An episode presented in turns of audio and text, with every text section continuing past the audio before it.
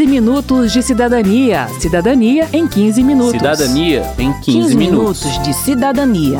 Cidadania em 15 Cidadania minutos. em 15 minutos.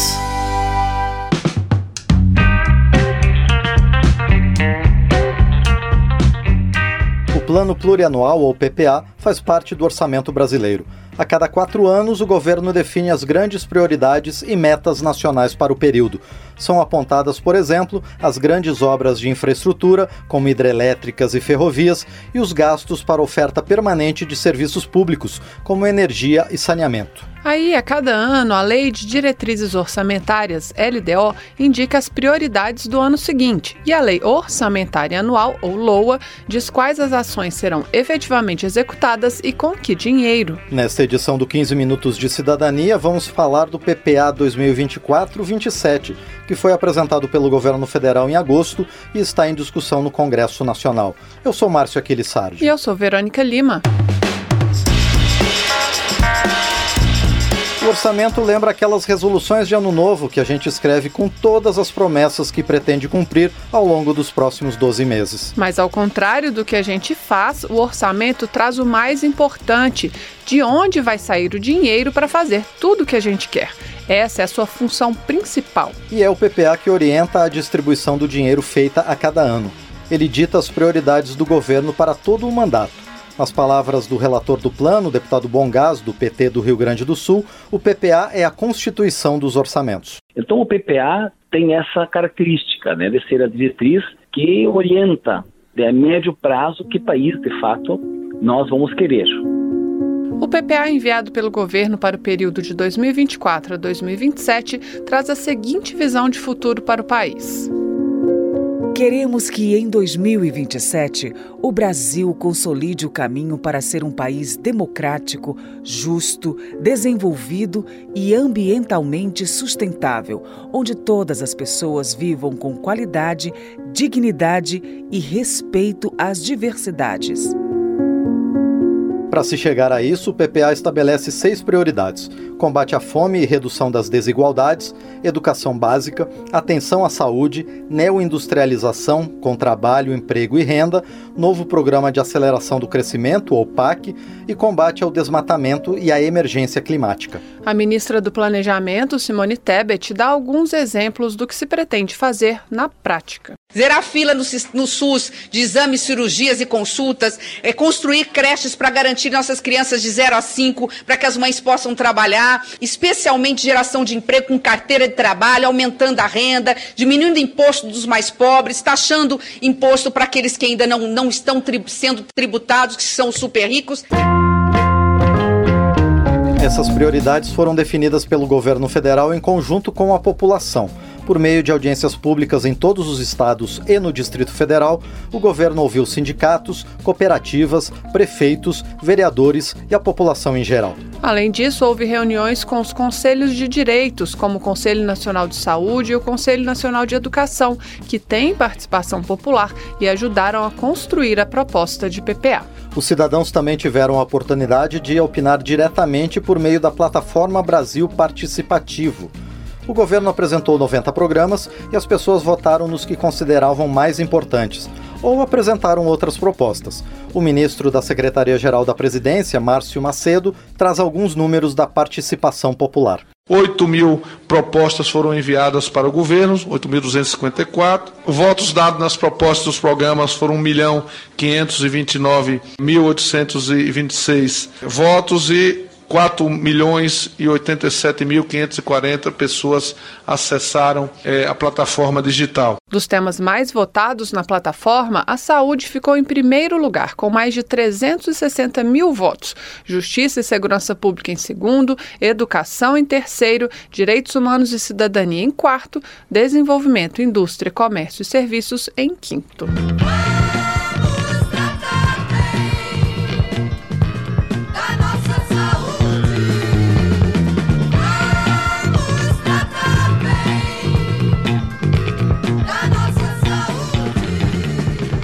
PPA 2024-2027 tem 88 programas, que trazem 464 objetivos, com indicadores e metas. A ministra Simone Tebet apresenta duas dessas metas: redução da extrema pobreza e do desemprego. A taxa de desemprego estava em 2022 em 9,25%. Queremos chegar a 6,63%. Em 2022, fruto da pandemia, nós chegamos, lamentavelmente, a um país com 6% de miseráveis, pessoas que não fazem todas as refeições por dia, que não têm o que comer, que não têm onde morar, 6%. E a meta, que não é a ideal, mas que nós acreditamos que vamos conseguir na meta, de 4%, 4,78%. Mas tudo isso ainda precisa ser confirmado ou alterado pelo Congresso Nacional. E o Congresso precisa dizer também quanto dinheiro será reservado para cada programa no ano que vem, por meio da Lei Orçamentária Anual. Por isso, o ministro do Desenvolvimento Agrário e Agricultura Familiar, Paulo Teixeira, falou aos deputados sobre as prioridades da sua pasta. No que, que os parlamentares podiam pôr recurso? Primeiro, no PA. Segundo, aumentar o recurso para a reforma agrária. Terceiro, aumentar recurso para a agroindústria.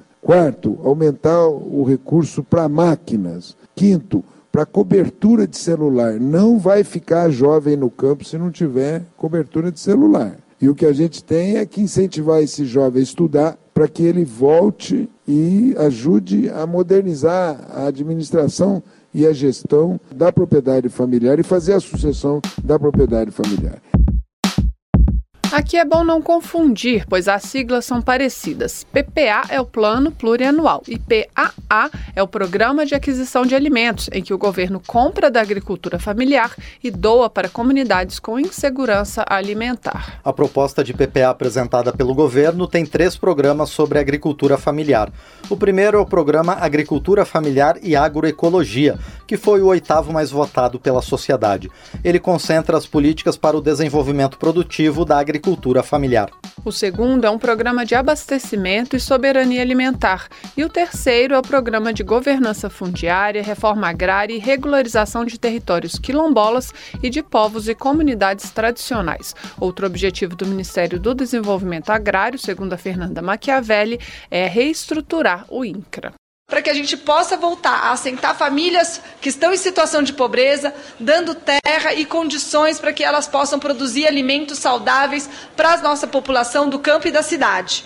Então, ali também vai ter toda a estratégia de assentamento de famílias, estruturação desses assentamentos, promoção do acesso aos territórios e sistemas produtivos, educação no campo e a retomada do Pronera. A Vânia Marques Pinto, da Confederação Nacional dos Trabalhadores Rurais, Agricultores e Agricultoras Familiares, concorda que a reforma agrária deve ser uma das prioridades para os próximos anos. Nós, da agricultura familiar, que estamos aí com menos de 10 hectares, a gente representa 8% da área total ocupada e 2% da área total ocupada pelos estabelecimentos agropecuários em todo o Brasil. Então, nós ainda temos essa deficiência no que diz respeito à terra, né, a distribuição de terra, a distribuição de renda do nosso país. E o PPA precisa olhar para esse lugar e propor é, ações estruturantes. O melhor presente Deus me deu, a vida me ensinou a lutar pelo que é meu. O melhor presente Deus me deu, a vida me ensinou a lutar pelo que é meu. O PPA é um plano federal, mas muitas políticas públicas dependem também das prioridades de estados e municípios, que elaboram leis orçamentárias próprias. Um bom exemplo é a área da saúde, pois o SUS é tripartite, ou seja, precisa ser operado pelos três níveis de governo. Assim diz o Arionaldo Rosendo, do Ministério da Saúde. O desafio é convencer estados e municípios de que as metas do PPA são as mais adequadas. Municípios, inicialmente, que é quem executa as ações de saúde. Na ausência do município, Estado, e na ausência de ambos, a esfera federal, Ministério da Saúde. Então, a dificuldade a que me refiro diz respeito a que as metas estabelecidas no plano plurianual, no Plano Nacional de Saúde, todas elas têm que ser levadas ao conhecimento das duas outras instâncias, que vai então induzir a realizar aquilo que nós estamos prevendo nesses dois instrumentos é, de trabalho. Da sua parte, o Ministério da Saúde incluiu sete programas no PPA: atenção básica, atenção especializada, acesso a remédios, saúde indígena, vigilância sanitária, desenvolvimento científico e saúde digital. Há ainda ações em parceria com outros ministérios, como diz a Cristiane Munhoz, responsável pelo planejamento do Ministério da Saúde. O Programa de Segurança Alimentar e Nutricional e Combate à Fome do Ministério do Desenvolvimento e Assistência Social, Família e Combate à Fome e um programa também nacional de promoção dos direitos da população em situação de rua no Ministério dos Direitos Humanos e da Cidadania.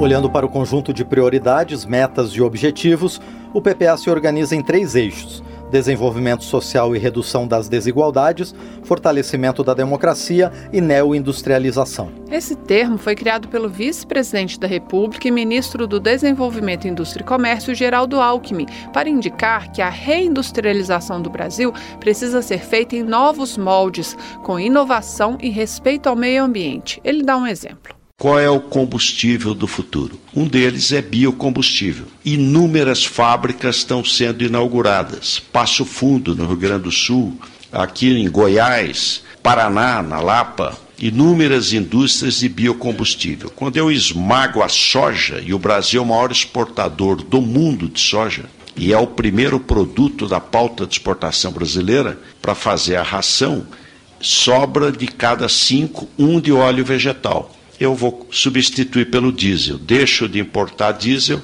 troco por óleo vegetal. Biocombustíveis, óleos vegetais. Essa é uma nova indústria, inovadora e verde. Segundo Alckmin, o Brasil tem uma enorme oportunidade de crescimento diante do esforço mundial para reduzir a emissão de carbono e, assim, frear as mudanças climáticas. As metas mais importantes do Ministério do Meio Ambiente no PPA são a redução dos gases de efeito estufa e do desmatamento da Amazônia. Uma delas é sair de quase 12 mil quilômetros quadrados de desmatamento em 2022 para menos de 3 mil até 2027. Terceiro eixo do PPA busca fortalecer a democracia, reconstruir o Estado brasileiro e garantir a nossa soberania. Estamos falando aqui, diz o deputado Bongás, do fortalecimento das instituições, o que se conquista, por exemplo, com concursos públicos. Pessoas têm que servir ao Estado brasileiro. Nós tivemos uma denúncia recente da BIM, por exemplo, que foi a Agência Brasileira de Inteligência foi aparelhada para interesses do governo passado e não do Estado brasileiro. Então nós precisamos reconstruir o Estado brasileiro para que ele possa oferecer oportunidades, condições dentro do espectro da democracia, do respeito às instituições, da valorização do que compete né, aos órgãos públicos trabalharem Bem, como todo plano, o PPA precisa ser colocado em prática, e essa é a grande preocupação do deputado Mauro Benevides Filho, do PDT do Ceará. Não adianta ele desfazer orçamento, prever investimento e depois contingenciar o recurso, ou seja, guardá-lo para outra coisa. Se eu quiser executar zero de investimento, eu posso executar zero de investimento. Criou-se uma história de que eu queria um piso para investimento, quando na realidade esse piso é só para eu confeccionar a lei orçamentária. Não, tá porque o maior componente de despesa do governo federal são os juros, 700 bilhões. Vamos gastar é, 218 em saúde, 160 em educação e vamos gastar 700 de juros. E essa casa acha que está tudo muito bem. O deputado Bongás argumenta que, para não faltar dinheiro para políticas públicas, é preciso estimular o crescimento econômico e cobrar impostos de quem não paga.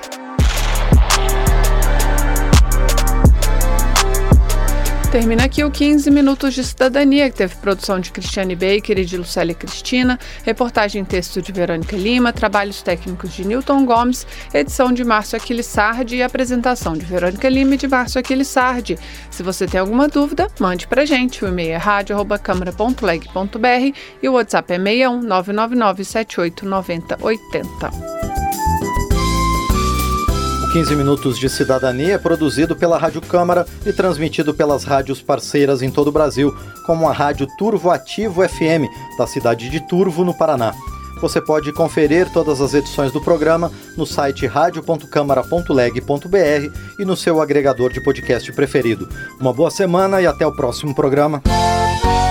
15 15 minutos de cidadania. Cidadania em 15 minutos. Cidadania em 15, 15 minutos. minutos de cidadania.